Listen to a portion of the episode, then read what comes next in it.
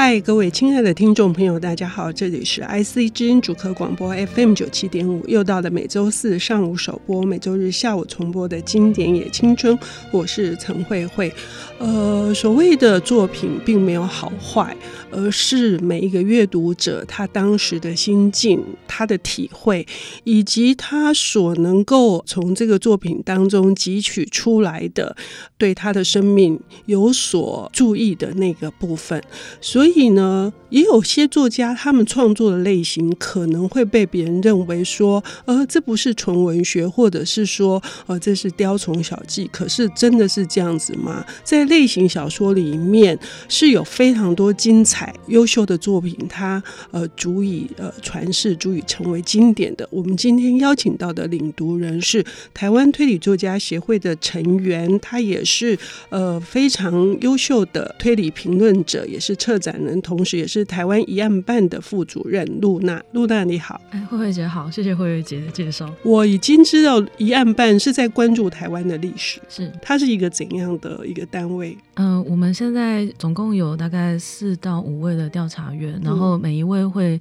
按照自己的兴趣，然后去找台湾历史上面发生过的一些我们觉得非常重大，但是现在大家已经其实不太记得的这样的一个案件，然后去爬书，就是。前人留下的一些历史文献，然后如果有的话，就是第一手的证据，然后希望能够就是用一个比较轻松易懂的方式，把大家的这个集体记忆给找回来。嗯，这是一个呃时代的记录，那这个记录会帮助我们更加的理解自己。所以你今天带来的这本书，想要介绍给读者的，呃，我觉得它也是深刻的民科的某一个时代。某一个都会里面，呃，因可能是因为犯罪案件而所产生出来的，不管是人性也好，或者是很多是属于。呃，想要在某些观念上做一些颠覆吧。这是一本怎样的小说？作者是谁？书名也跟我们介绍一下。哦，好的，嗯、呃，我今天想要跟大家介绍的就是这本书，作者非常有名，是我想大家都听过达许汉密特。那他是美国所谓美国冷硬派、美国革命的这样的一个创始者。只是这本小说呢，可是相对对台湾读者来说比较没有那么熟悉。它不是你一听到就想到了马耳他之音，它是玻璃钥匙。那玻玻璃钥匙这一本小说的故事其实蛮简单的，它的主角叫做奈德。那这个奈德是一个叫做保罗的老大的手下，他是这个集团里面的二把手，负责做保罗的智囊，然后给他一些建议。保罗呢，现在想要去支撑就是一个参议员，然后呃，希望参议员选赢了之后，他可以继续统治这个。无名的都市，美国的任何一个都市，然后呃继续统治四年。可是，在这样的一个状况之下呢，参议员的小孩泰德突然之间神秘的死在街头。那到底是谁，就是杀了泰德，变成了在选举接近之前非常非常重要的一个问题。那奈德作为就是呃保罗的二把手，他一心想要保护保罗，就是远离这样的一个风暴。可是事与愿违，就是他发现随着呃，调查的一个进展，好像保罗不可避免的，就是越来越被推往就是事件的中心。故事的结局，我就在这边卖个关子，不跟大家讲了，希望大家自己去看。但是我可以跟各位保证，它是一个非常精彩，然后非常呃吓人，然后让你永难忘怀的这样的一个结局。刚刚我们已经听这个露娜非常快速的去把这本书大概介绍出来了。可是呢，在他的领域里面，他会觉得达许和密特呃是大家耳熟能详。事实不然，他说大家都知道马耳他之音哦，我想也不见得。所以还是请你再仔细的跟我们讲一下，为什么他会呃，就是我们介绍过钱德勒的，我们节目中介绍他，他是欧美的冷硬派，尤其是美国冷硬派的非常重要的呃这个大师的地位。那汉密特他跟钱德勒之间的关系是什么？汉密特的写作的特色是什么？然后为什么他呃会影响力这么大？嗯呃，汉密特他的出身其实蛮特别的，他是呃中下庭美国中下庭阶层出身，嗯、然后早年曾经真的去当过就是世界上第一家侦探社平克顿侦探社的这个探员。这个我很惊讶，而且是他二十一岁的时候哈、嗯。我看到这个资历的时候，我在想说，哎，那我们看过这么多的侦探推理小说，有哪一个是真正从事过侦探的工作的？好像没有，非常非常少。少嗯，大部分都是做过记者。嗯，对，但是真的有去当过侦探的，真的非常少。那特别是汉密特他自己本身，其实，呃，因为像刚刚慧慧姐说的，每一本书其实它都有它的时代背景、时代风格。汉密特的小说其实也不例外，他的作品其实比较偏向一个阴暗的写实的基调，然后他有点打破了，就是因为他真的做过侦探，所以他觉得侦探并不是。我们一般所看到的古典式的推理小说那种，大家穿的漂漂亮亮的，然后坐在椅子上面，然后呃有仆人用他的银盘子把情报送上来，然后就可以用的聪明的灰色小脑细胞解决这一切的这样的东西。事实上，侦探工作是对他来说是一个非常辛苦的，然后劳累的、危险的，甚至有些时候在道德上面有点肮脏的这样的一个工作。嗯，对，因为呃汉密特就是他有。林克顿侦探社曾经受托过要去破坏罢工，那为了要去破坏罢工，所以他们其实有就是伪装探员，然后混到罢工的人群里面去，引发暴力事件，使得罢工就是遭受到群众的反对，然后无疾而终这样的一个记录。所以作为就是参加或是。见证过这类事件的汉密特，他对于就是侦探这个行业是不是代表正义本身，我想他会有一个非常非常强烈的问号在那个地方。对，那他后来不是不做侦探之后，那他开始就是投稿，然后写小说，投到当时的廉价杂志去。那这个廉价杂志是那个时候美国新兴的，就是非常。给劳工阶级、劳工大众的一个娱乐的这样的作品，其实本来没有人什么人看他，应该是不是说没有什么看他，应该是说没有什么人觉得它有价值，嗯，会流传到后世，嗯，对。但是这个规律被汉密特打破了，嗯，所以可以说，如果没有汉密特的话，后面钱德勒有没有办法受到这么大的重视？说不定是一个未可知的事实。嗯，对，也就是说，他在一个我们用过即丢或者看过谁忘的这种非常高的娱乐性的作品里面，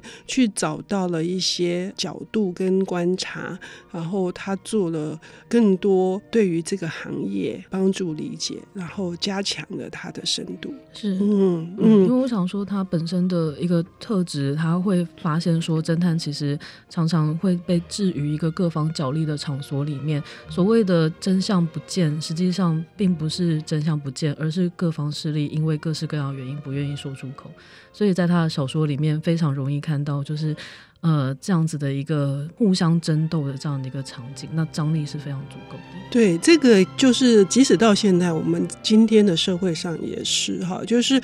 嗯，常常说推理小说或者是警察小说，或者是呃这一类型的作品，呃，唯一的就是解谜。可是有一些谜题，它很可能会真的是沉冤莫白，就是它可能就会变成被呃很多的各方角力的情况之下就。呃，真的是无疾而终了哈。那我们今天不谈马耳他之音哦，当然推荐大家去看。那我比较好奇的，既然汉密特这么重要，然后他最让呃，就是一般人就是呃，如果想要去理解汉密特，第一个跳出来一定是马耳他之音。但是露娜为什么今天是要选择这本书叫做《玻璃钥匙》？我们要休息一下，我们等一下回来。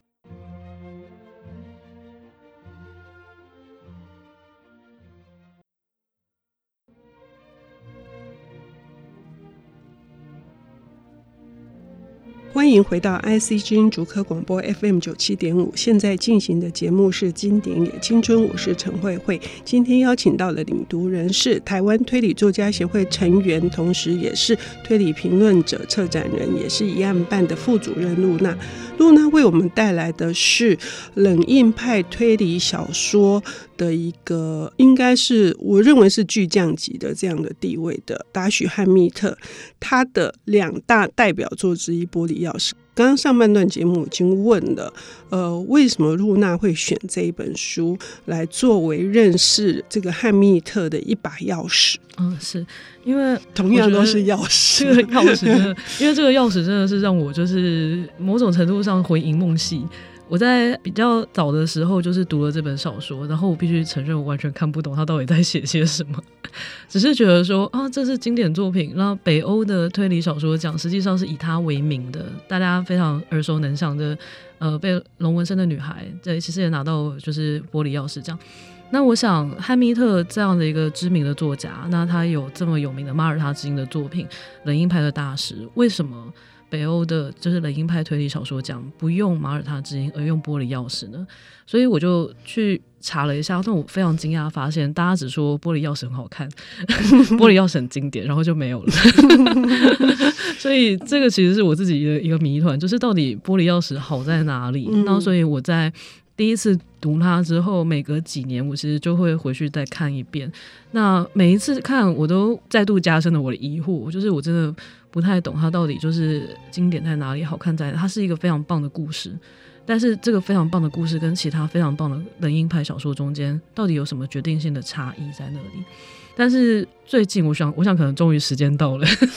钥匙可以打开门了，终于就觉得说，嗯、玻璃钥匙的魅力，这次比较能够理解，就是包括他自己本身是处在一个美国禁酒年代的背景，那因为美国的禁酒令，然后所以使得就是整个城市黑道横行，并没有像当初他们推行禁酒令一样。就是美国变成一个清教徒的温文有礼的社会，反而是完完全全相反的。那身在这样子的一个就是理想跟现实有非常剧烈冲突时代的汉密特，他写作这个玻璃钥匙的时候，他的目的其实他是要去反映出就是当时的一个非常混乱的一个生活的一个状况。然后，但是我觉得他非常精彩的一点是，即便是这么混乱，然后每个人心目中的正义都不一样的时候，他的角色尽管讲话很机车。然后或者是行动很，就是让人摸不着头脑。可是他们还是非常会坚持去贯彻自己的想法、自己的行为。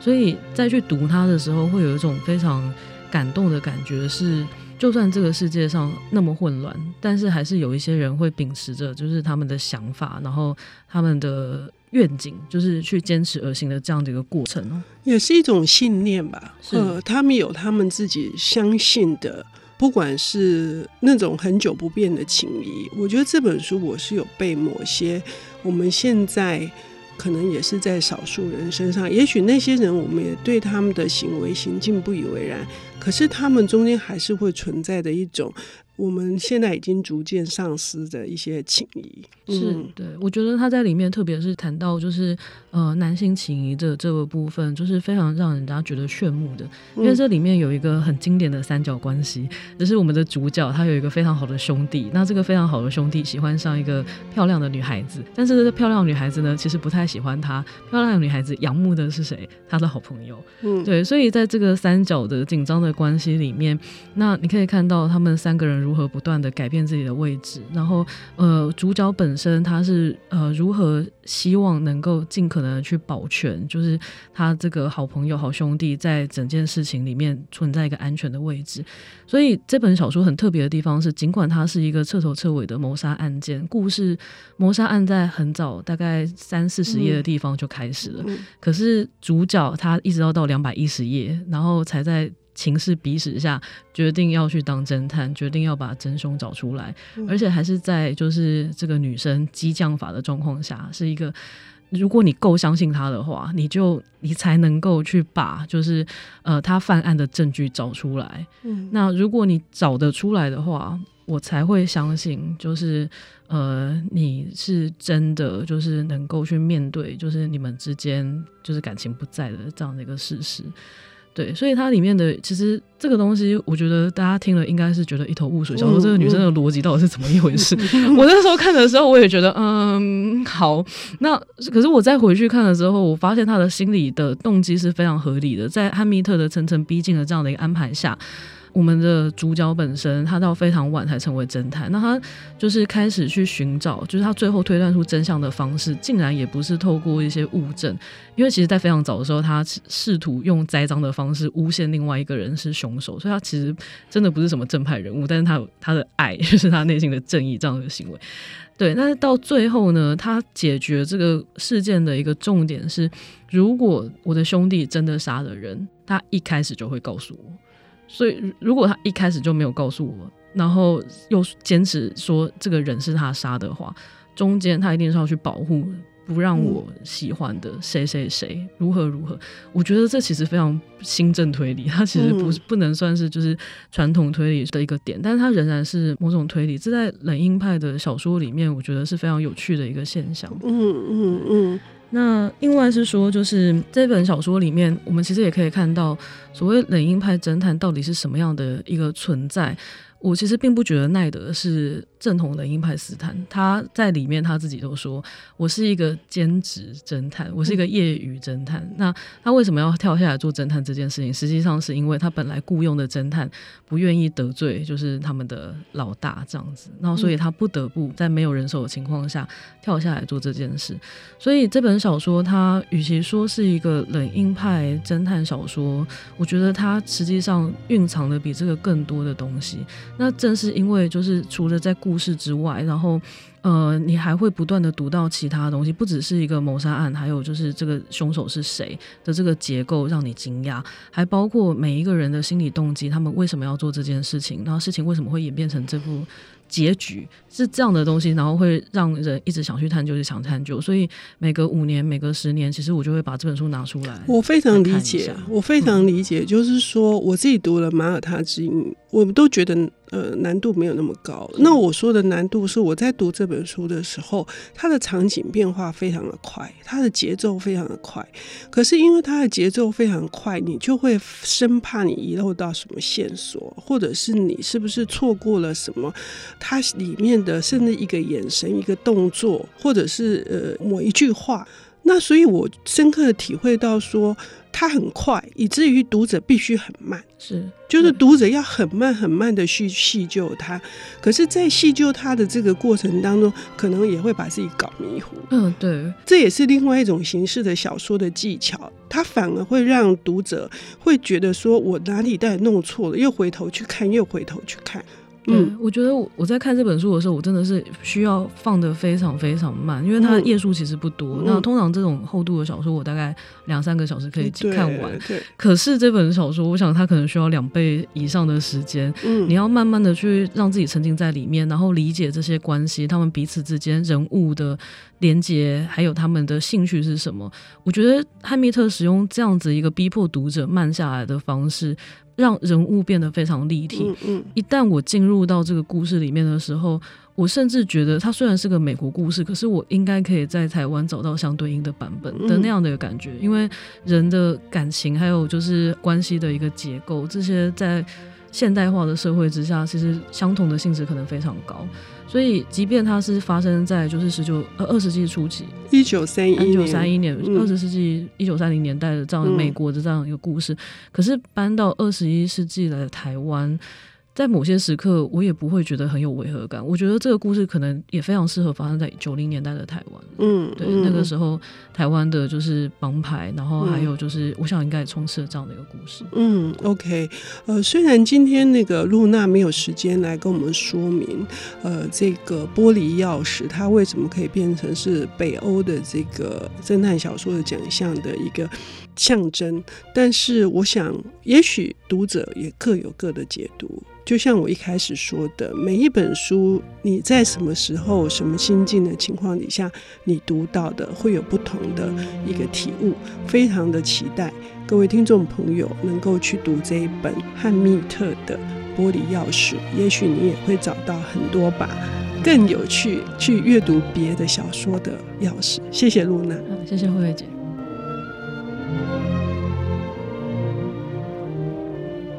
本节目由 IC 之音与瑞木读墨电子书联合制播，经典也青春与您分享跨越时空的智慧想念。